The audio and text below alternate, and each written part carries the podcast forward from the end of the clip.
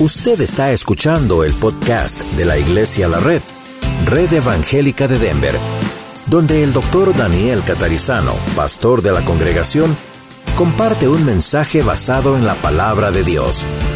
Ahora abra su corazón y permita que en los próximos minutos el Señor le hable y le bendiga. Vamos a orar y comenzamos.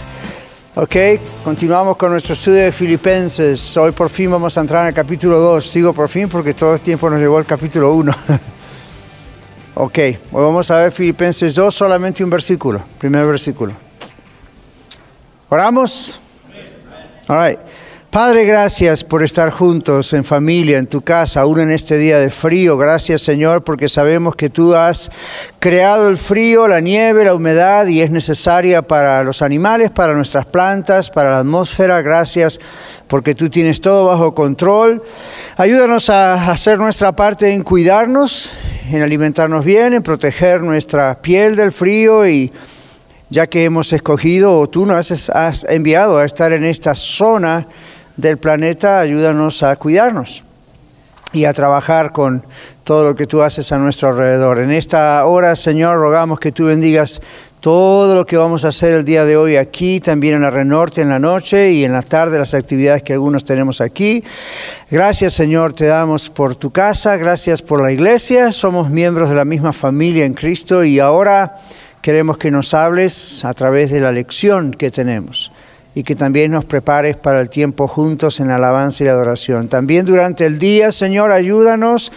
Guárdanos durante el tiempo de comentarios juntos, durante el tiempo después de descanso, al tiempo de confraternidad unos con otros, aún en los pasillos del edificio. Ayúdanos para que en todos seamos siempre luz y reflejemos a Cristo en nuestras vidas, en nuestras conversaciones, en nuestras decisiones en nuestro interés por alabarte y adorarte. Te damos gracias y rogamos que protejas a los que están conduciendo con sus automóviles hasta este lugar y también cuando todos regresemos a casa.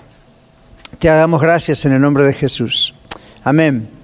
Muy bien, Filipenses capítulo 2. Filipenses, gozo en Cristo es nuestra serie, ¿verdad? Vamos a estar bastante tiempo en esta serie. ¿Les gusta estudiar versículo por versículo un libro de la Biblia? ¿Verdad que es interesante? Muy interesante. Muy bien, ¿lo tenemos?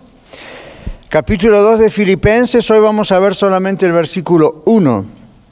Y así es con la Biblia. A veces hay versículos que son para largo y son un solo versículo. hay mucho contenido. Vamos a mirar. Por tanto, si hay alguna consolación en Cristo, si algún consuelo de amor, si alguna comunión del Espíritu, si algún afecto entrañable, si alguna misericordia. Y luego dice, y lo voy, a seguir leyendo el contexto hasta el verso 11, pero nos vamos a concentrar en el 1, ¿ok? Completad mi gozo sintiendo lo mismo, teniendo el mismo amor, unánimes, sintiendo una misma cosa. Nada hagáis por contienda o por vanagloria, antes bien con humildad estimando cada uno a los demás como superiores a él mismo, no mirando cada uno por lo suyo propio, sino cada cual también por lo de los otros. Haya pues en vosotros este sentir que hubo también en Cristo Jesús, el cual siendo en forma de Dios no estimó el ser igual a Dios como cosa a que aferrarse, sino que se despojó a sí mismo tomando forma de siervo, hecho semejante a los hombres, y estando en la condición de hombre, se humilló a sí mismo, haciéndose obediente hasta la muerte y muerte de cruz. Por lo cual Dios también le exaltó hasta lo sumo y le dio un nombre que es sobre todo nombre, para que en el nombre de Jesús se doble toda rodilla de los que están en los cielos y en la tierra y debajo de la tierra, y toda lengua confiese que Jesucristo es el Señor, para gloria de Dios Padre. Como se dan cuenta, si tuviésemos que ver en una lección todo eso, nunca nos alcanzaría. Hay demasiado. Esto es como abrir un tesoro y encontrar demasiada cantidad de joyas juntas como para no observarlas una por una, ¿verdad? Si uno observa todo de golpe, dice, wow, pero nada más. Si uno observa uno por uno, es una riqueza más grande en nuestro corazón. Así que hoy vamos a ver nada más el primer versículo. El primer versículo dice, por tanto, otra vez, si hay alguna consolación en Cristo, vamos a ver qué es eso, si algún consuelo de amor, si alguna comunión en el Espíritu, mayúscula, Espíritu Santo, si algún afecto entrañable, si alguna misericordia. Vamos a nuestro bosquejo y dice la exhortación a la unidad, básicamente es de lo que se trata la lección, la exhortación a la unidad que Pablo expresa en el capítulo anterior, como hemos visto todo el capítulo 1, nos llevó varios domingos, ¿verdad? Bueno, es, recuerdan que fue una exhortación a la unidad, etcétera es dada en vista de cuatro factores que notamos en el comienzo de este capítulo. Ahora, antes de entrar en este capítulo, vamos a repasar un poco lo que hasta ahora sabemos. ¿Qué les parece? ¿Dónde estaba Pablo cuando escribía a los filipenses? En la cárcel. ¿En qué cárcel? En Roma, muy bien. ¿Y qué estuvo pasando? Eh, ¿Cuál era el problema? ¿Por qué le escribieron o lo visitaron a Pablo diciéndoles cuál era el problema en Filipenses, en la iglesia? ¿Quién recuerda? Los filipenses estaban preocupados por qué. Si Pablo está en la cárcel, ¿qué va a pasar con la extensión del reino? ¿Se acuerdan? Ellos pensaban, oh, oh, aquí se frenó todo, se para. Entonces cuando Pablo escucha eso, ¿qué dice? En la carta, ¿qué dice? Preocúpense, por favor, oren por mí para que ya salga de la cárcel, porque si no el Evangelio no se extiende. ¿Eso fue lo que dijo Pablo? No, ¿qué dijo Pablo? ¿Cómo, Mario? que aún en sus prisiones, eso estaba redundando, dice él, resultando en qué? En la extensión del Evangelio, ¿recuerdan? Una porque aún en la misma prisión él estaba testificando, en el capítulo 4 de Filipenses, él habla de saludos de parte de los hermanos de la casa de César. Se estaban convirtiendo a Cristo personas que estaban a su alrededor, ahí en ese predio, ¿verdad? En el pretorio y toda la zona esa. Entonces, esa fue una. La otra, dice Pablo, que algunas personas predicaban por envidia y otros por contienda y otros para agregar vanagloria o para agregar más dolor a las prisiones de Pablo, a ver si podían hacerlo sufrir más. ¿Y cuál fue el resultado de Pablo? Se quejó y dijo, repréndanlos y échenlos. No, ¿Qué dijo? De un modo o de otro, aunque por envidia, por contienda, por competencia, lo que sea, él dijo, Cristo es anunciado. Y en eso me gozo y me seguiré gozando, me gozaré aún, ¿ok? Entonces después ya fuimos así acercándonos hasta el domingo pasado y el domingo pasado veíamos el gozo del apóstol Pablo en seguir anunciando el Evangelio. Para él la prisión no era un problema, decíamos estaba preso físicamente pero no en su corazón, ¿verdad? Y su boca no estaba presa, constantemente testificaba. Ok, más atrás, el primer domingo dijimos, ya hace como un mes de esto, pero ¿Cuál fue el propósito principal, original, de la razón por la cual Pablo escribe la carta a la iglesia en Filipos? ¿Más fuerte? Agradecimiento, muy bien hermano. Agradecimiento por qué? ¿Qué había hecho la iglesia? Exacto, la iglesia había enviado ofrendas. ¿Ofrendas para qué? Para que el reino de Dios continuase extendiéndose. Y dijimos, es inevitable, el reino de Dios necesita dinero porque pues hay que hacer todo lo que hay que hacer. Y Pablo agradece eso de parte del Señor. Entonces la carta a los filipenses tiene en primer lugar una nota de agradecimiento, ese es el sentido.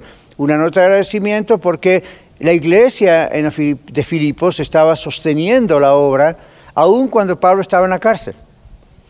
La otra razón, ¿cuál era entonces de la, la carta, aparte del agradecimiento por las ofrendas? Esto que acabamos de decir, no se desanimen, el Evangelio no ha parado, al contrario, mis prisiones se han hecho patentes, dice allí en todo el pretorio, y todo el mundo está hablando de Cristo. Recuerden que en el contexto donde estaba Pablo la gente no conocía a Cristo, no había iglesias cristianas en Roma todavía. Eso fue algo que gracias a Pablo a través del Espíritu Santo empezó a ver iglesias. Entonces esta gente no sabía quién era este Jesús del cual Pablo hablaba y por qué Pablo era capaz de estar preso en la cárcel y contento y qué, qué era. Esto era extraño. Pablo les predicaba y empezaron a escuchar a Jesús. Entonces la gente se pensó, se, comenzó a convertir a Jesús. Entonces el reporte, básicamente dentro de la carta de Pablo a los filipenses es alégrense. En vez de ponerse triste, alégrense. ¿Ok?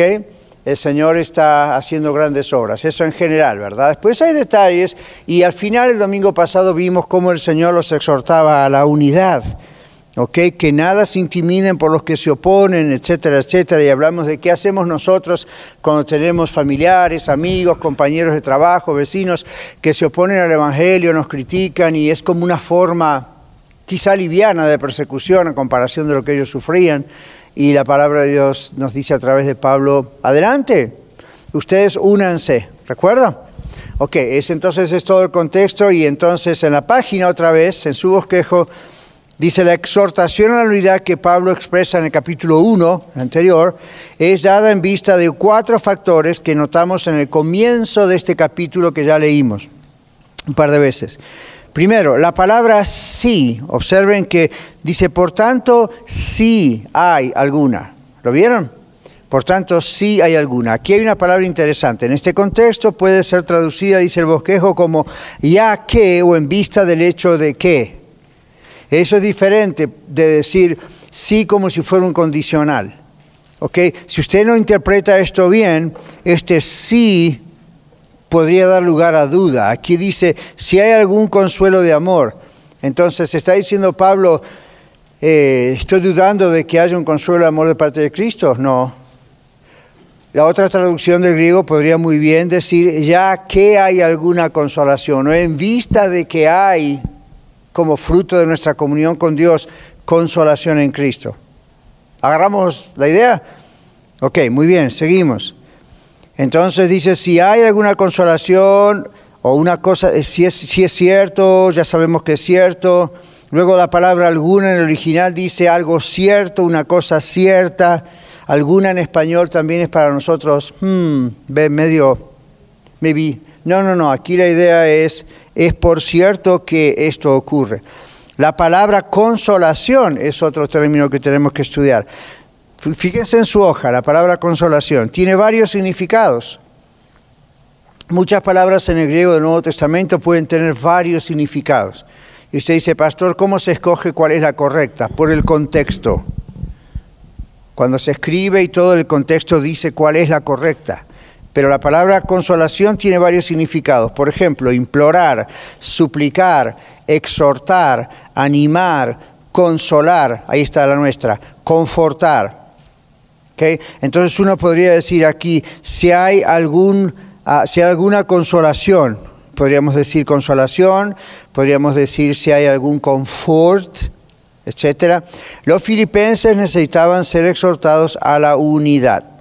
Dice el bosquejo, la vida del Señor Jesucristo debía ser una exhortación y un factor de ánimo para los filipenses a vivir en un estado de armonía los unos con los otros. La vida de Cristo debía ser para ellos y para nosotros la inspiración y el ejemplo necesario para qué? vivir en unidad. Ahora, usted dice, estamos leyendo la vida de Cristo, debía ser un ejemplo para ellos, pero Cristo ya no estaba entre ellos, ya había resucitado, ya estaba en los cielos. Entonces, ¿cómo se entiende? ¿Qué comprenden ustedes ahí? Cuando dice la vida de Cristo, Pablo estaba mostrándoles que la vida de Cristo era el factor o era la inspiración única que ellos debían tener para vivir en unidad. El Señor ya no estaba ahí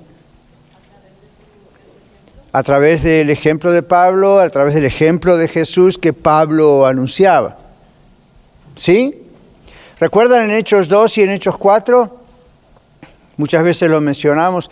En Hechos 2 y en Hechos 4 dice que la iglesia primitiva perseveraba en qué cosas? En la doctrina de los apóstoles. Aparte en las oraciones, en la comunión unos con otros, en el repartimiento del pan. Una clave ahí es, ellos perseveraban en la doctrina de los apóstoles. ¿Cuál era la doctrina de los apóstoles? La doctrina del Señor Jesucristo, lo que ellos vieron al Señor Jesucristo hacer, oyeron decir cara a cara. ¿Recuerdan? Esto no fue, los apóstoles se sentaron a escribir doctrina o a escribir su propia teología, su propia idea. Lo que ellos vieron de Jesús fue lo que escribieron fue lo que predicaron, fue lo que contaron. Lo que escucharon de Jesús, eso es lo que hicieron. El Señor Jesús dijo que el Espíritu Santo vendría y les recordaría todo, ¿recuerdan? Lo que el Señor Jesús les había dicho.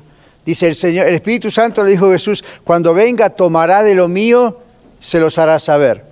La idea no es una nueva revelación, la idea es, lo van a poder ver ahora, por fin, mejor de lo que lo vieron cuando yo estaba con ustedes.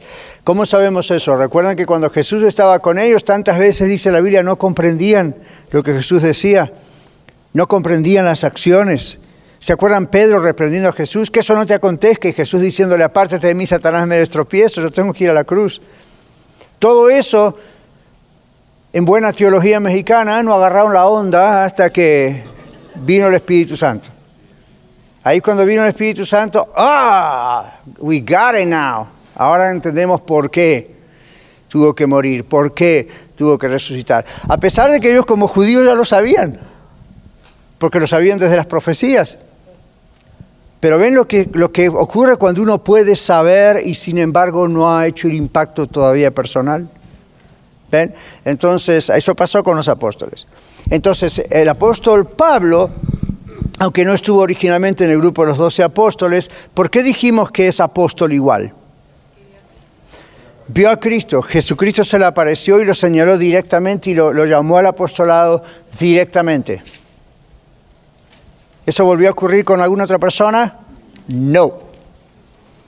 El domingo pasado creo que fue en el mensaje que en un momento yo mencioné y aquí también en la clase. ¿Por qué otros como Judas, no Judas el Iscariote, sino Judas el que veíamos el domingo en el mensaje, ¿Por qué también es llamado apóstol? ¿Cómo? Él no fue de los grupos de los doce. Él no fue uno como Pablo que le dijo, tú vas a ser un apóstol, dijo Jesús. Hay varias personas llamadas apóstoles en la Biblia que no tenían la autoridad apostólica de los doce apóstoles y, Pablo.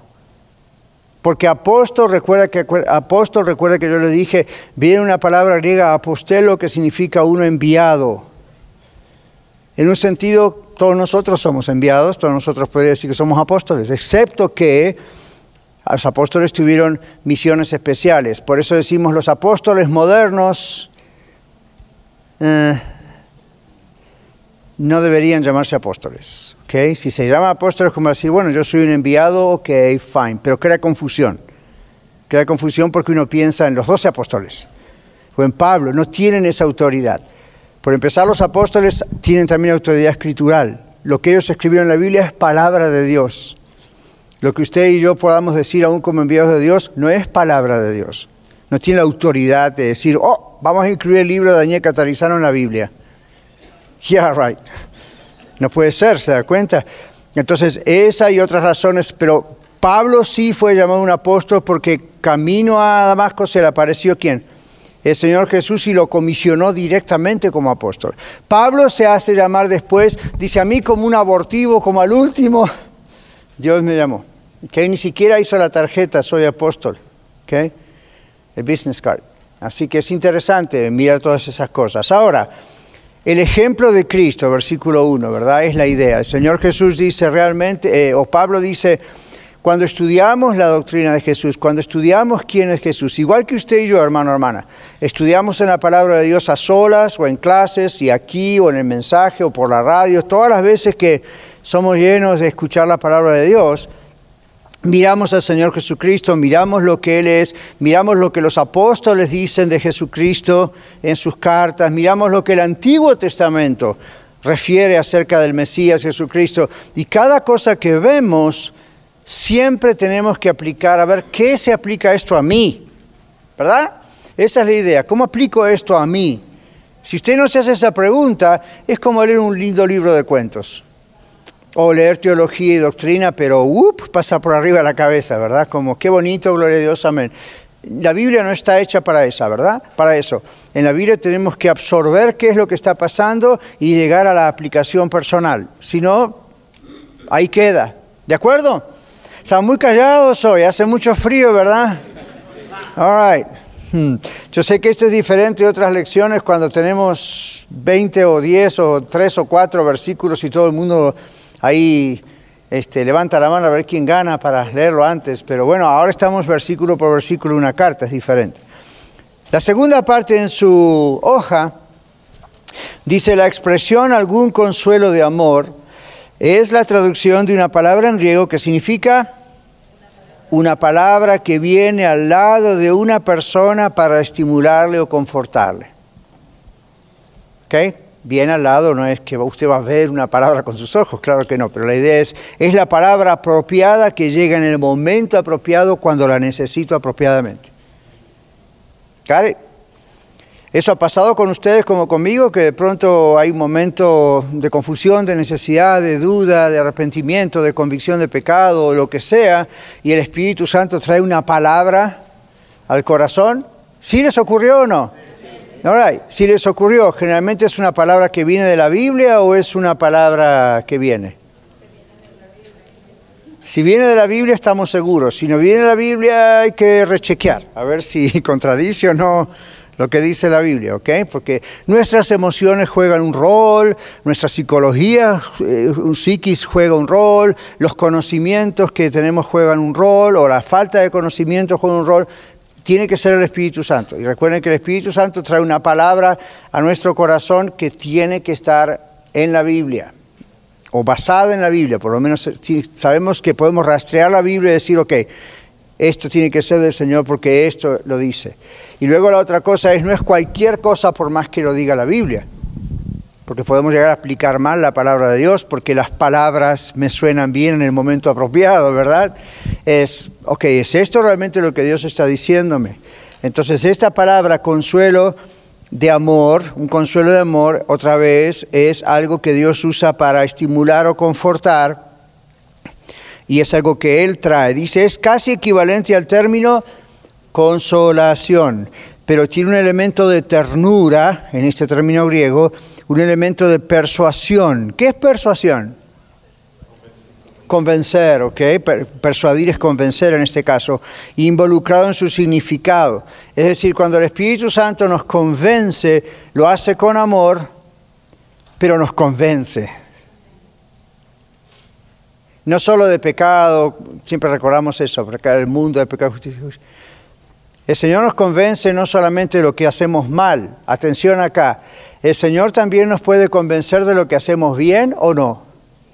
Claro, claro, el Señor también puede decir, muy bien, estás en la línea o no estás en la línea. Es como nosotros, ¿verdad? Con nuestros hijos o nietos o, entre nosotros. Está mal decir, bien hecho hermano Iván, felicitaciones, usted está en lo correcto, o es vanagloria. Está bien, ¿ok?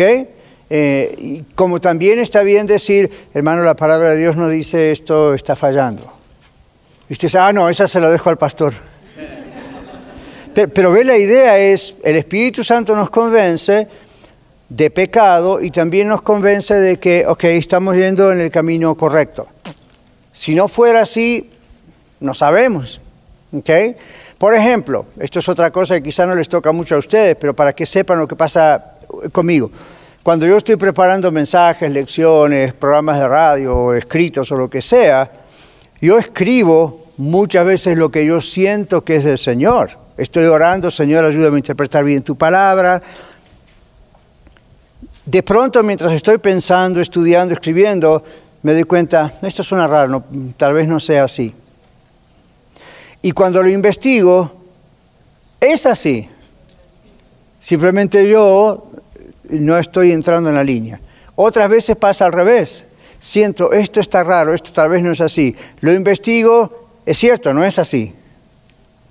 Y muchas veces escribo todo, ayer le estaba diciendo a alguien también, cuando usted está interpretando la Biblia, cuando está trabajando, primero, antes de ir a los comentarios y todo, ore Señor, mire el texto un montón de veces, léalo, relealo y recontraléalo, y escriba lo que viene a su mente y después que hizo todo ese trabajo vaya a los comentarios teológicos.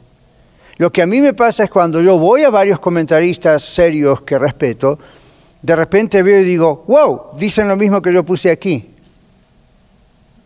Y muchos de ellos tienen muchísima más sabiduría y conocimiento y escuela que yo. Entonces, ¿qué pasó con esto? El Espíritu Santo está diciendo esto y a través de todos estos está confirmando, porque a ellos no les va a decir una cosa y a mí el otro, el otro, otra. ¿Okay? Entonces uno dice, ja, este consuelo de amor no es una cuestión más sentimental. Los sentimientos entran ahí también, pero esto es más fuerte que una cuestión sentimental. ¿Okay? Dios está tocando con la verdad. La verdad de Dios, ¿viene a nuestro intelecto o viene a nuestro corazón? al intelecto primero. La verdad de Dios, vamos a decir así, troubles o, viaja primero en nuestro intelecto. ¿Por qué no le predicamos el Evangelio a un animal?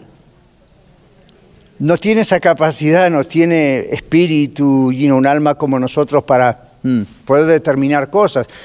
¿Por qué lo hacemos a los seres humanos? Porque nosotros hemos sido creados a imagen y semejanza de Dios. Amén. Entonces nosotros tenemos un intelecto para percibir ideas, para percibir la verdad o la mentira. Por eso en el libro de Romanos dice que nadie tiene excusa, aún si no conoce del Señor Jesucristo, nunca ha oído del Señor Jesucristo, tampoco tiene excusa. Porque Dios ha puesto una conciencia, aún en nuestro intelecto, para captar nuestra necesidad de buscar a Dios o para ver a Dios, aún en tantas otras cosas.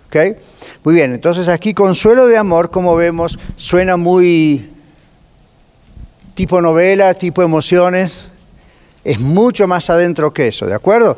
Es la traducción entonces de una palabra griega que significa, viene a una palabra a estimular, a confortar, y es casi el equivalente del término consolación, pero tiene un elemento de ternura, pero de persuasión persuasión involucrado en su significado. La palabra amor, otra palabra también que a veces simplemente pensamos que es emotiva. ¿Qué es la palabra amor en este contexto? ¿Qué dice aquí? Es la misma que se usa para referirse al amor de Dios, no el amor sexual o el amor entre hermanos o el amor... Es la misma palabra, o sea, es la palabra más fuerte de todas las palabras en griego que se usan para amor es la que se refiere al amor de Dios. Y esa es la que se usa, la que Pablo escoge en este momento. El amor produce el confort. La exhortación de Pablo viene del amor de Dios por los filipenses. Ok, entonces cuando leemos ahora a partir de hoy en Filipenses 2, si hay algún consuelo de amor, deberíamos leer, si hay algún consuelo del amor de Dios, ¿ven? La realización del amor divino que descendió del cielo para salvarnos, ahí está la gracia de Dios, debe ser aquello que les inspire a los filipenses y a nosotros y produzca vivir en un espíritu de unidad unos con otros.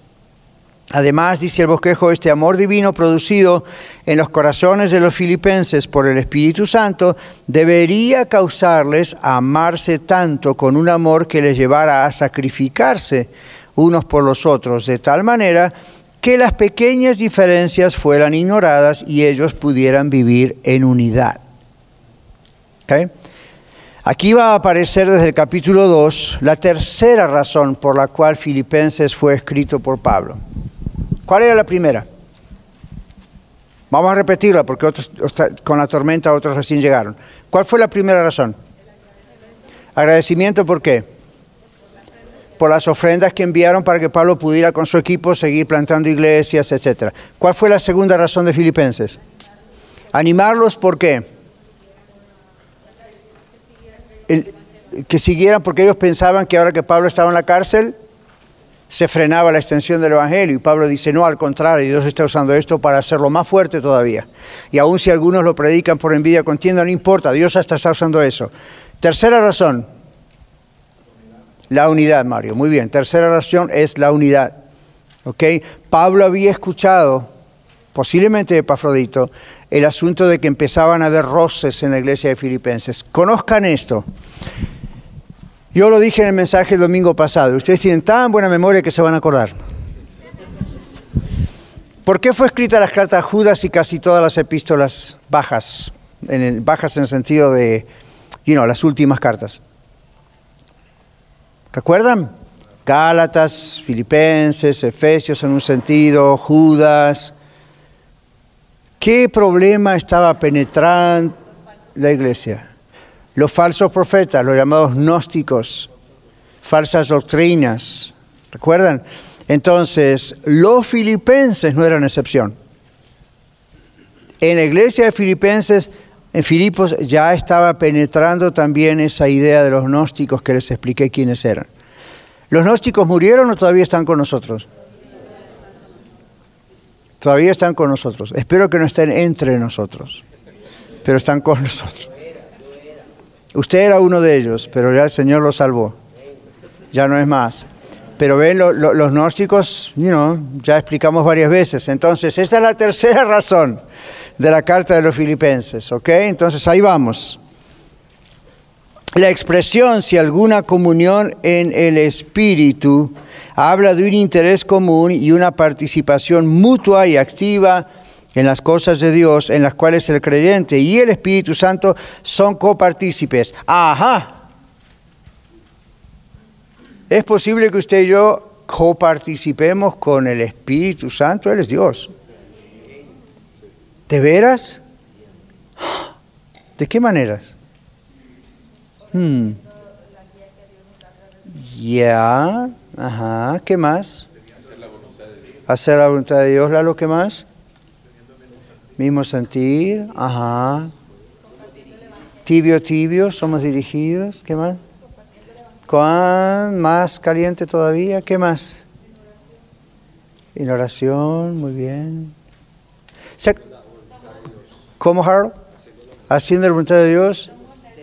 Somos templo de Dios. Somos, ¿Ve usted sabe más de lo que creía que sabían?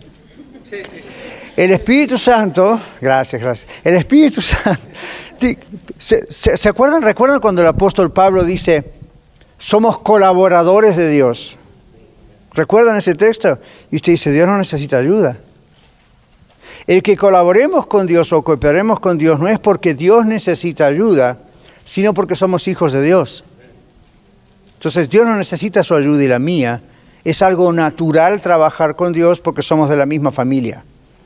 Si usted tiene hijos, hijas, es natural que sus hijos pertenecen a la misma familia, entonces cooperan juntos en los asuntos de la familia, porque son de la misma familia. Dios no va a pedir que alguien que no conoce a Cristo, que no es salva, no es salvo, coopere con Él en nada. Hay otro texto donde Pablo dice, somos embajadores en nombre de Cristo, como si Dios rogase por medio de nosotros. Ajá. Os rogamos en nombre de Cristo, reconcíliense con Dios. Observen esa frase, Pablo dice, como si Dios rogase por medio de nosotros. Fíjense que en el Antiguo Testamento Dios envía ángeles. La historia de los diez mandamientos tiene algo de eso. Fíjense que Dios manda profetas, algunos especiales ungidos por el Espíritu Santo temporalmente para hacer ese trabajo. ¿Se dieron cuenta que en el Nuevo Testamento todo eso cambia? y ahora es la iglesia, los salvados en Cristo Jesús, los que hacemos esa función. Dios habla por medio nuestro. Y Dios no necesita usted tener un título especial para eso. Usted no necesita ser pastor como yo para entonces Dios hable por medio de usted. Cuando Pablo dice somos embajadores en nombre de Cristo, él no dice nosotros, los doce apóstoles y yo, o mi equipo misionero, ese es todos los cristianos. Ahora, cada uno tiene diferentes roles. El mío es pastorear, enseñar, el suyo tal vez sea otro, pero los dos, todos juntos aquí, tenemos ese rol. Entonces, ¿cooperamos con Dios, sí o no? Right. ¿Cooperamos con Dios en nuestra salvación? No. Porque no hacemos nada, no hay nada que usted y yo podamos hacer para trabajar en esa salvación. Pero desde el momento que el Señor nos salva, ¿las cosas cambian o no? Ya, las cosas cambian. Ahí comenzamos a cooperar con Dios en la misión de extender el Evangelio. Como decía Pablo, somos colaboradores o embajadores. Pero ¿y qué tal en, en, el proceso que llamamos a veces la santificación? ¿Qué significa eso? Lo hemos hablado muchas veces aquí. ¿Cuándo nos aparta Dios para Él? Vamos a suponer que este banquito soy yo. ¿O es usted? ¿Cuando hacemos qué? Marlon, le dimos vacaciones hoy. yo no le, no le anuncié. Está bien. Ustedes escuchan igual si no yo repito. Apúrense porque esto pesa. All right. ¿Cuándo entonces este ya lo dice cuando recibimos a Cristo como Salvador. Este era yo y ahora recibo a Cristo como Salvador y ahora estoy acá. Paso de las tinieblas, de la oscuridad del reino de Satanás, ¿a dónde? A la luz admirable del Señor. ¿Hay un cambio de estatus legal? Ya, ahora soy ciudadano. All right. Antes era ilegal. Pero esa es la idea teológicamente. ¿Ok? Ahora soy ciudadano del reino de los cielos. ¿Qué significa ser santo entonces? Apartado. Y si me sacan una foto y me adoran, no, eso no es, es ¿ven? Una estatuita, no. Ser santo en la Biblia es, ahora está apartado por Dios para salvación. ¿Pero para qué más? Para la obra de Él, ¿para qué esperanza? Para anunciar las virtudes de aquel que, etcétera. Ahora, ser santos para Dios significa que el Espíritu Santo desde el momento de su conversión a Cristo, si fue genuina, no una, más una decisioncita por ahí, si la decisión fue genuina, hubo un nuevo nacimiento. Si hubo un nuevo nacimiento, somos apartados por Dios y se están olvidando de otra, somos apartados para Dios. Entonces somos gente diferente. ¿Cómo se ve esto en el Antiguo Testamento? El pueblo de Israel, ¿quién era? ¿Qué era? El pueblo escogido por Dios. ¿Por qué Dios dio tantos mandamientos y ordenanzas al pueblo de Israel? Porque los escogió. Y eso significaba que si los escogió para Él, tenían que ser diferentes. Entonces, aún la circuncisión como señal del pacto en los hombres significaba, esta gente es de Dios y esta gente de acá no es de Dios. Todas las leyes que ustedes ven en el Antiguo Testamento era para que Israel comprendiese que era un pueblo apartado, santo dice, apartado por Dios. No piense santo en la conducta, o oh, eran perfectos. No es lo que la palabra santo allí significa. ¿Ven? La palabra es apartado por Dios. Entonces, un pueblo apartado por Dios tiene leyes especiales para ese pueblo. Si usted se hace residente o ciudadano de los Estados Unidos, estas leyes no son las mismas de las de Bolivia, Argentina, México, Uruguay, Paraguay, Europa Asia o África, ¿verdad que no? Entonces, si usted está acá y yo estoy acá, tenemos un conjunto de leyes para nosotros acá. Entonces usted no puede vivir acá como si estuviese allá. Right? Aún entre estados. Nosotros aquí en un stop podemos doblar a la derecha si no hay problema, aún en rojo. En otros estados le hacen un ticket si usted hace eso. Entonces uno conoce las leyes del lugar donde vive. Right? Y por eso ahí aún la, la denominación de nuestro estado. ¿Ok? Por ejemplo, usted vive en Texas y le llaman usted tejano. ¿Qué significa eso? ¿Que solamente vive en el estado de Texas? No, significa que las leyes de Texas, que todo lo de Texas le afecta a usted. A mí no porque yo vivo en Colorado. A mí afectan las de Colorado y otras, por supuesto, a nivel federal. En el reino de Dios pasa eso. Dios nos apartó para Él. Ahora somos ciudadanos del reino de los cielos. Eso significa soy santo. Soy apartado por Dios. Y luego el Espíritu Santo empieza a trabajar con su vida y la mía, purificando es el trabajo de la santificación. ¿Ok? Así que soy justificado, luego entonces soy usted y yo transformado poco a poco. Ahora, el Espíritu Santo no va a transformar a alguien que no nació de nuevo. ¿Se dan cuenta? Por eso, por más que ore y ore y siga, insista y haga actos religiosos, si usted no ha nacido de nuevo, no va a ocurrir. Si usted nació de nuevo en Cristo, eso va a ocurrir. El Espíritu Santo empieza a convencer, a transformar, a tocar, y eso es lo que Pablo está mirando acá. Está hablando con personas transformadas por el Señor. Entonces dice aquí en esta mitad de la página, dice, la expresión si alguna comunión en el Espíritu habla de un interés común y una participación mutua y activa en las cosas de Dios, en las cuales el creyente y el Espíritu son entonces qué? Copartícipes. Ok, ¿cómo coparticipo yo en la santificación? Si eso lo va a hacer el Espíritu Santo. Obedeciendo. Si yo no me someto al control del Espíritu Santo, no dejo de ser hijo de Dios porque ya estoy comprado por Cristo Jesús, pero va a haber problemas. ¿Se acuerdan en Efesios 5:18? No os embriaguéis con vino, lo cual dio solución, antes bien ser lleno del Espíritu Santo. Llenura del Espíritu Santo no es un jibi emocional que me agarra un día. Si me agarra todo, fine. Pero llenura del Espíritu Santo es una orden en el Nuevo Testamento. Continuar siendo llenado del Espíritu Santo. Ahora, si es una cosa emocional, si es algo donde solamente el Espíritu Santo participa, yo no puedo hacer nada para ser un Espíritu Santo, ¿se da cuenta? Entonces, ¿por qué me lo ordena? ¿Por qué Dios me va a ordenar algo de donde yo, yo no puedo hacer nada por eso? ¿Ven? Entonces Dios no me está diciendo, trata de subir al cielo. Dios no me está diciendo que, me está diciendo, sé lleno de mí. Es decir, yo puedo cooperar con el Espíritu Santo en ese aspecto. ¿Cómo? Muriendo a mí mismo, a mis deseos, a mis pasiones y a todas las emociones y cosas y dándoselas al Señor y obedeciendo al Señor. Entonces ahí Dios me llena y me da todo ese poder y fuerzas y lo que yo no puedo hacer. Por eso yo siempre les digo, inclusive a los que preparo a veces para ser pastores en otros lugares, no traten ustedes de ser el Espíritu Santo. Ustedes no pueden cambiar a nadie. Yo, ustedes no tenemos poder para cambiar la, la, conducta, el temperamento, el carácter, la personalidad de nadie. Somos solamente instrumentos. Es, el Espíritu Santo lo hace o no lo puede hacer nadie. Ni la persona, ni yo, ni usted, no importa qué grado tengamos aquí o allá. ¿Está claro?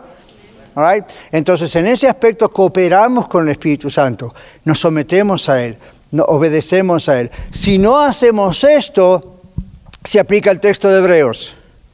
Dios al que ama, corrige, castiga, disciplina, como un papá a su hijo a quien quiere. Igual que hacemos acá, ¿verdad? En casa, hijo, hija, no hagas esto porque estas son las consecuencias. Esto es mejor lo que tienes que hacer. Y ellos van y hacen exactamente lo contrario. Un buen papá y una buena mamá, ¿qué hace? Disciplina. No estamos hablando de un castigo para tirar sobre ellos la ira, de la frustración porque me, me desobedeció. Es porque le amo, lo tengo que disciplinar. ¿Sí o no? Un papá o una mamá que no disciplina no ama. No estamos hablando de, otra vez, derramar la ira y la frustración que tuve con mi esposa sobre mis hijos. Eso es un problema y ahí está mal. Pero la disciplina tiene que ocurrir, porque si no hay disciplina no hay amor.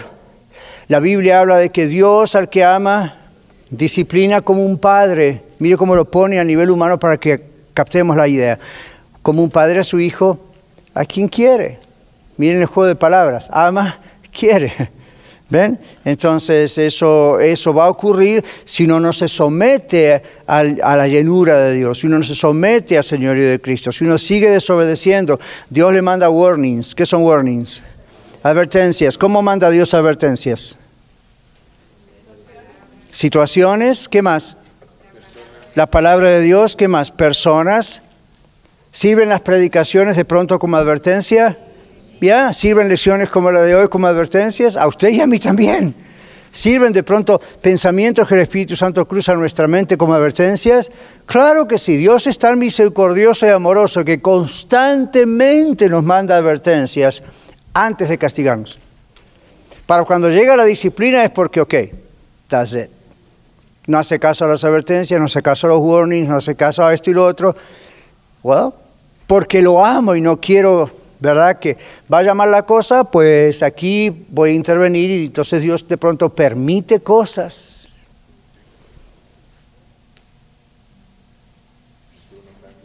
Silencio, ¿verdad? Para que uno cambie. Y el cambio no es para que él no se sienta mal como Dios, es lo que pasa a veces con papá y mamá, nosotros. Uno una vez se frustra a mí en consejería profesional o en consejería pastoral, muchas veces me han dicho, el problema es que yo me siento frustrada o frustrado porque fui una mala madre, soy un mal padre. Dios no tiene ese problema. Él no tiene frustraciones. Él no piensa, y no, cierto porcentaje de millones de personas de la población humana se van al infierno y me siento tan frustrado, no fui un buen padre para ellos. Él no tiene ese problema. Nosotros lo vemos así. Él no. ¿Ven? Cuando nosotros andamos mal, no es porque Él nos educó mal. No es porque Él nos crió mal. Es porque nosotros nos rebelamos. Entonces nos quiere sacudir para que no ocurra nada malo. ¿Cómo? Claro, entonces uno dice, ¿por qué tomar malas decisiones? ¿Por qué, que ocurren de vez en cuando? Mm, a mí también, pero constantemente, cuando constantemente algo no anda bien con una persona es porque esa persona no anda bien con Cristo. No le conoce personalmente, cree que le conoce y no le conoce. poquito de eso ahora, después en el mensaje van a ver. Pero, pero otros sí conocemos, pero quizás no nos emborrachamos con vino, como dice en Efesios, pero podemos llegar a emborracharnos de otras cosas. Y no estoy hablando de sustancias químicas, ¿no? No, bueno, vino no, pero cerveza sí. Eso, eso es, no. Lo que estoy diciendo es, estar borracho en ese contexto es estar tratando de llenar la vida con algo. ¿Qué será? ¿Con mi yo grande, grandote? Todo es para mí, todo es mi deseo, todo ¿qué, será? ¿Ven otras personas? ¿Qué será? Entonces, uno o llena su vida con Cristo y todas las cosas el Señor las maneja, nuestras cosas en la vida también, o se llena de uno mismo. No depende de Él. Claro, entonces uno infla el ego y uno dice, pues yo voy a tomar la decisión y yo voy a hacer esto, yo voy a hacer lo otro, y vez tras vez caemos. Entonces como Dios nos ama, de pronto dice, si no lo freno, va a seguir cayendo. Entonces, de repente, hasta aquí. ¿Qué pasaba con el viejo Job? Al principio, en el primer capítulo, dice que Job era temeroso de Dios. Y viene Satanás y dice, claro, le has cercado a él y su familia con todas estas bendiciones. Quítale todo lo que, que tiene, que le has dado, Señor, y vas a ver cómo Job no maldice en tu propia presencia. Le des no te maldice. Y Dios dijo, ok, te doy permiso. Ese, ese capítulo, hay gente que no comprende el libro de Job. Los universalistas, que son una forma de filosofía, piensan Dios es amor, Dios no es juicio. Dios es amor, no puede castigar. Dios es amor, por lo tanto no existe el infierno. Entonces ellos no aceptan el libro de Job. Porque en el libro de Job es muy claro que Dios le da permiso al mero diablo para trabajar con uno de sus amados, de sus hijos.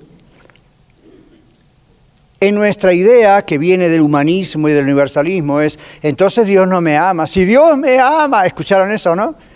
Si Dios me ama, o compañeros o gente inconversa en la familia le dice a usted, si Dios existe, ¿por qué permite esto y lo otro? Completamente ignorando quién es Dios y la palabra de Dios. En el caso de Job, Job tenía que aprender algo. Porque si ustedes ven las conversaciones que él tiene con sus amigos, uno la regó más que el otro, pero no importa, las conversaciones fueron importantes, excepto el último, el más joven, ¿verdad? Pero, pero en las conversaciones hay momentos en que Job se pone un poco defensivo como, yo no merezco todo esto, yo siempre amé a Dios, yo siempre respeté a Dios, yo como que... Ah, Casi, casi, ¿verdad? Entonces, ¿qué está pasando? Esa era la teología hebrea de esas épocas. Y Job es uno de los primeritos. ¿Cuál era la idea? Si usted anda bien, si usted se, Dios siempre va a estar bien con usted. Entonces, si ando bien y de pronto viene una calamidad, viene una catástrofe, ahí empieza la duda, ¿dónde está Dios?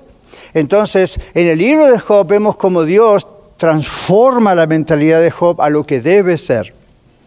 Por eso al final, ¿qué dice Job? De oídas te había oído.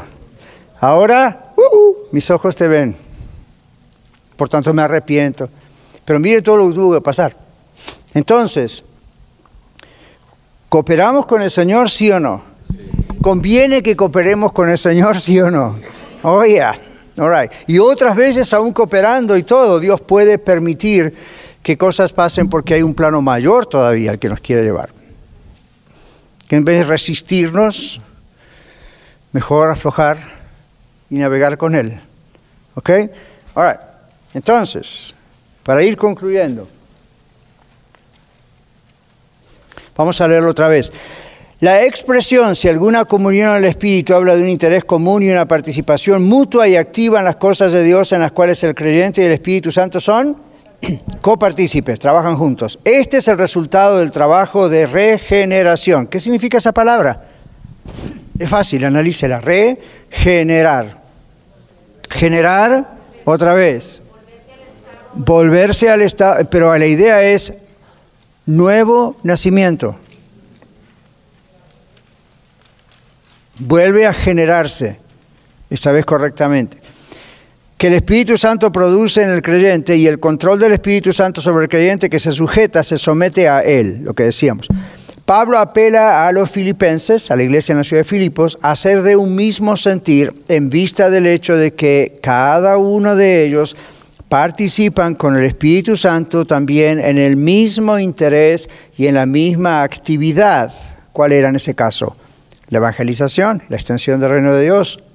Por lo tanto, si cada santo, recuerden, cada creyente, es la palabra aquí, está interesado en las cosas del Espíritu, las cosas de Dios, naturalmente estará en unidad con otras personas. Cuando el Espíritu Santo controla a cada creyente, produce esta unidad y acuerdo entre ellos. ¿Se ve claro? Vamos a poner un ejemplo para que quede más claro. Hace tres domingos o algo así atrás, yo pedí a todos los líderes de la iglesia y a los siervos y siervas en general, y no, amigos de oración, ujieres, ¿recuerdan? quédense en el templo un ratito, vamos a, hablar con ustedes y después les hacemos un regalo, fine. Pero yo les decía a, ustedes, a varios que estaban presentes ese día y a los demás que no estaban, les digo hoy, porque bueno, no eran de ese grupo. Yo les decía, no se preocupen mucho por ciertas cosas que a veces vemos que no nos gustan mucho. Por ejemplo, cuando los jóvenes corren por todos lados o hablan durante el sermón o el servicio o están con sus telefonitos mientras está la alabanza. ¿Por qué les dije? O el chicle, ¿verdad? ¿Por qué les decía todo eso? No es importante. Ahora, ¿tiene su nivel de importancia o no? Tiene su nivel de importancia, pero se dieron cuenta cómo podemos llegar a hacer de eso lo más importante y por otro lado perdemos que esos jóvenes mañana no van a querer venir porque están hastiados de que les den reglas en la casa, reglas en la escuela. Aquí hay reglas también, pero recuerdan, yo decía, nuestra es la paciencia. Este tiene que ser un lugar safe para ellos, un lugar donde quieran venir. No es liberalismo, no es haga lo que quiera, despacito, con amor, los vamos enderezando como se endereza una plantita, pero si usted va y le dice, niño, deja de correr, ladra todo el tiempo. Entonces, ¿qué pasa? Perdemos el objetivo principal. ¿Lo vemos? Lo mismo pasa entre nosotros. Vamos a suponer que usted dice, el pastor dijo que hay que hacer esto así. No lo diga con esa actitud. Porque si el pastor dijo eso o cualquier otro líder dijo cierta cosa, la idea es, tenemos que tratar todos de caminar en la misma línea. ¿Ven? Entonces, con, mandar y comandar a otros no se soluciona. Ahí es donde la Biblia habla de la exhortación, del amor, de ir y decir, mira hermano, mira hermano, usted está haciéndolo por este lado, pero toda la iglesia está en el mismo espíritu yendo para este lado. ¿Ven? Eso es lo que el Espíritu Santo hace. Cuando somos de un mismo sentir, como dice la Biblia, somos de un mismo espíritu, vamos por la misma línea. Es como si yo les digo, hagamos un viajecito a, I don't know, San Antonio, Texas, whatever. Entonces, vamos a ir en carro, cada uno con su carro. ¿Se imaginan? Llenamos la carretera de aquí a Texas. Vamos cada uno con su carro. Entonces, ¿cuál es nuestra meta? Llegar a San Antonio. ¿Y qué tal si usted en el camino dice, el pastor nos dio un mapa y nos dijo que por esta ruta hay que ir, pero yo conozco esta otra ruta, yo me voy a ir por este otro lado? ¿Usted está en un mismo sentir? A pesar de que tiene el mismo destino, ¿se da cuenta? Tiene el mismo destino, pero tiene un espíritu independiente donde yo hago lo que quiero y se acabó. Dios, va a intervenir. ¿Por qué? Porque la idea es, vamos en una misma meta. Si usted tiene el verdadero Espíritu del Señor, el único, usted, aunque diga yo iría por allá, usted dice, no, vamos por acá, porque la iglesia está yendo por acá. Es como en un hogar. Si la mamá y el papá y los hijos están en discordia, ¿hacia dónde va ese hogar? A ninguna parte. Tiene que haber acuerdo. ¿Qué, ¿Cuáles son los resultados del matrimonio que triunfa? No significa que los dos están 100% de acuerdo en todos los detalles, simplemente doblegan su yo y dicen, vamos a ponernos de acuerdo. Y cuando se pusieron de acuerdo van hacia esa meta. Ahora si están pum, pum, pum, pum, panchi, panchi todo el tiempo, y no, no hay forma, no hay forma, no hay forma de que salga adelante. Entonces así es aquí el asunto, ¿verdad? Entonces el Espíritu naturalmente, si uno tiene el Espíritu de Dios, si uno es salvo, está lleno del Espíritu Santo, va a ir en la misma dirección siempre. ¿Ven? Esta, esta unidad, cuando, cuando algo pasa, que uno le gusta, que hay un líder, el otro hizo las cosas mal, no hay problema. Uno dice, ok, fine, no, no somos perfectos, pero lo único que hay que corregir ahí es, no tengo un espíritu independiente donde yo hago lo que se me da la gana, porque entonces no es un cuerpo. A veces yo les digo a los matrimonios, ¿qué significa ser de una sola carne en la Biblia? Aparte de todas las cosas teológicas que podemos hablar y del hebreo en la Biblia allí, en la práctica es esto, el matrimonio es como un cuerpo humano. En el cuerpo humano tenemos una gran cantidad de órganos, ¿verdad? Todos tienen ciertas funciones diferentes. Dice Pablo, no todos tienen la misma función. Cuando hablé de los dones, ¿recuerdan? Son el espíritu. Pero es una sola unidad. Entonces, en este momento, si mi hígado o mis riñones o los suyos están trabajando en contra del corazón, ¿va a haber problemas o no? Por supuesto. Por eso el médico dice, venga que hay que sacarle ese riñón, o venga que hay un problema aquí. ¿Qué está pasando? El cuerpo está establecido por Dios de tal manera que todos los órganos, aunque tengan diferentes funciones, trabajan en una misma meta, mantener al cuerpo sano, vivo. Así es el matrimonio. Si en el matrimonio uno es el hígado y otro es el riñón, no se pueden estar peleando. No existe tal cosa como una diálisis en el matrimonio. Vamos a conectar a la máquina para que sobreviva. No es el matrimonio así, no. ¿Okay? Hay que sanar el hígado o el riñón o a ambos. Y usted dice, en mi matrimonio, pastor, yo soy el corazón. Espero que tenga al lado uno que sea el cerebro. Porque si no, usted sabe que con las emociones tomamos malas decisiones siempre, ¿verdad? Las emociones tienen que ser controladas por el coco aquí. Palabra científica para el cerebro. Muy bien. Aquí dice, el Espíritu Santo produce esta unidad en virtud de su control sobre el creyente y no solo por el hecho de que vive en el creyente, en usted y en mí. El problema de la iglesia, en la iglesia de Filipos, era que no todos los creyentes estaban viviendo vidas llenas del Espíritu Santo. No dice que no eran salvos, dice no todos estaban siendo llenos del Espíritu Santo. ¿Ok? De lo contrario, hubieran estado unidos. Es una característica. ¿Cómo se sabe cuando la iglesia está llena del Espíritu Santo? No se sabe por cómo alaba o cuántos hablan en lenguas, cuántos sueñan, cuántos tienen visiones, qué tan poderoso predica el pastor. Esas son cosas que hasta se pueden inventar. Ahora, no digo que está mal, cosas así el Espíritu Santo hace, pero no es la clave bíblicamente para decir que una iglesia está llena del Espíritu Santo. ¿Saben cuál es? Esta, la unidad. Y no es una unidad, una unidad tampoco creada por los hombres como se podría crear en el Rotary Club o en un club de rotarios o cosas así, que también se puede decir son unidos, porque hay grupos terroristas que son unidos. Esa no es la idea. La idea es el Espíritu Santo, es el mismo Espíritu Santo en usted, en mí, en el que está al lado suyo, enfrente suyo. Entonces, cuando cada uno de nosotros se llena del Espíritu Santo, naturalmente la iglesia es unida. ¿Y saben qué pasa? Crece. ¿Recuerdan Hechos 2, Hechos 4? ¿Cómo termina? Después que muestra la maravillosa unidad que tenían los cristianos y perseveraban en la doctrina, en todas estas cosas, en la oración.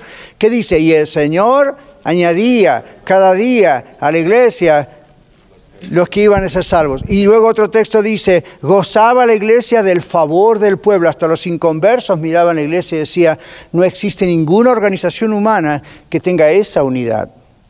Pero esa unidad no la produjeron los apóstoles con programas de unidad de la iglesia, o campañas, o conciertos, o fabulosas reuniones. Esas reuniones se produjeron naturalmente porque el Espíritu Santo estaba en ellos, porque cada uno buscaba esa llenura. Y los que no, bueno, quedaban de lado. All Entonces, la exhortación de Pablo era necesaria porque además era posible. Dios no les estaba diciendo a través de Pablo algo que no se podía hacer porque si ellos se sometían, el Señor lo iba a hacer. El último factor, el cuarto, o razón por la cual los filipenses debían vivir en armonía, es porque hay que, ¿cierto qué? Afecto entrañable y alguna misericordia, es otra versión. La comunión íntima con el Señor produce un corazón tierno, paciente, apacible, misericordioso. ¿Qué dice 1.8, capítulo 1, verso 8? Aquí al filo del final por fin van a leer un versículo. Filipenses 1.8.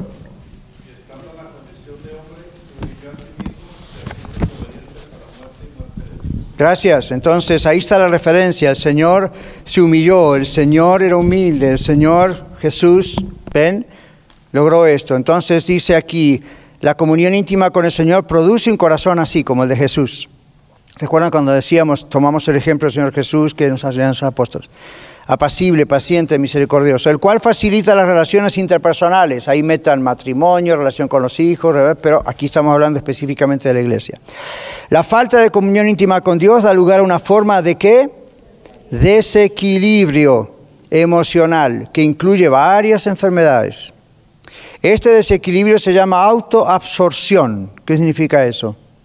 Autoabsorción. Estoy siendo absorbido por mi yo. Todo tiene que ver conmigo. ¿Okay? ¿Sabían que esa es una de las razones de la ansiedad y los ataques de pánico, el temor y toda esa historia, no? Sí lo saben, porque yo se lo dije muchas veces. Pero ya vamos a volver sobre el tema. Ese equilibrio se llama autoabsorción y es la madre de los problemas, como aquí digo, como la ansiedad, los celos, la fobia, la ira, el rencor, el nerviosismo exagerado, las malas palabras, las reacciones explosivas. Saben que es, son todos, inclusive clínicamente hablando, le digo como consejero profesional, este es el caso. Cuando una persona tiene estos problemas que están aquí, es una persona que está siendo muy concentrada en sí misma, muy preocupada por sí misma, y esto, esto es lo que produce la mente. Ok, volvemos a la Biblia aquí. Todas estas manifestaciones negativas de la conducta entorpecen las relaciones interpersonales, ¿sí o no? Además, la autoabsorción es una obsesión. ¿Y toda obsesión qué es? Ouch. ¿Por qué ser idolatría? Porque soy yo, después yo, después de mí yo, y si queda algo, siempre soy yo. Podemos escoger cómo reaccionar porque la reacción es una función de la inteligencia y no de las emociones. Ajá. Cuando reaccionamos emocionalmente y no racionalmente con nuestro intelecto, estamos usando mal nuestro cerebro. Pequeña lección de consejería. La intimidad con el Señor Jesucristo en el Espíritu Santo resuelve este problema. El Espíritu Santo inspiró a Pablo a escribirlo para que los filipenses y nosotros vivamos en unidad. ¿Alguna pregunta? Hermano, hermano James.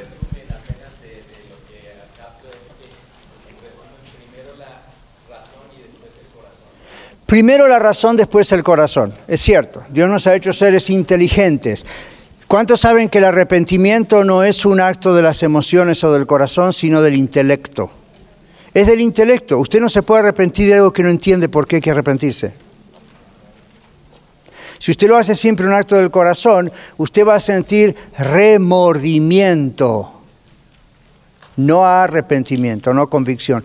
Remordimiento es cuando uno dice, I'm so sorry, lo siento, y aquí van mis lágrimas acompañando mi sentir. Fine, eso no siempre dice que es arrepentimiento. Eso puede ser remorse, remordimiento. El corazón está actuando bien, pero la cabeza todavía no tomó la decisión de arrepentirse. ¿Sí? Es, una especie de autoengaño, porque ¿cuántas veces definimos arrepentimiento como qué? Ustedes saben, estudiantes de la Escuela de Ministerio, ¿qué decimos siempre que es arrepentimiento? ¿Qué dicen los teólogos que es arrepentimiento? Un cambiar de dirección. ¿Eso lo hace el corazón o lo hace la mente? Con la, con la mente se hace eso. Con la mente. Usted dice, pero ¿y si no lo siento? Nadie le pregunta lo que usted siente. Es, ¿usted comprende lo que hay que hacer? Yes. Al comprender lo que hay que hacer, lo hace. Detrás del cerebro va el corazón. ¿Ok? Cuando usted obedece, Dios se encarga de hacer latir su corazón y vienen los sentimientos. El camino a la reversa Nunca se logra, por eso a veces no hay cambio. ¿De acuerdo? Somos todos amigos, nos amamos mucho, ¿sí o no? Ya, amén. Así que hay que soportarse a veces unos a los otros y eso, pero si estamos llenos del Espíritu Santo, eso no es difícil. ¿Ok? Muchas gracias por escuchar el mensaje de hoy. Si tiene alguna pregunta en cuanto a su relación personal con el Señor Jesucristo o está buscando unirse a la familia de la Iglesia La Red, por favor no duden en contactarse con nosotros.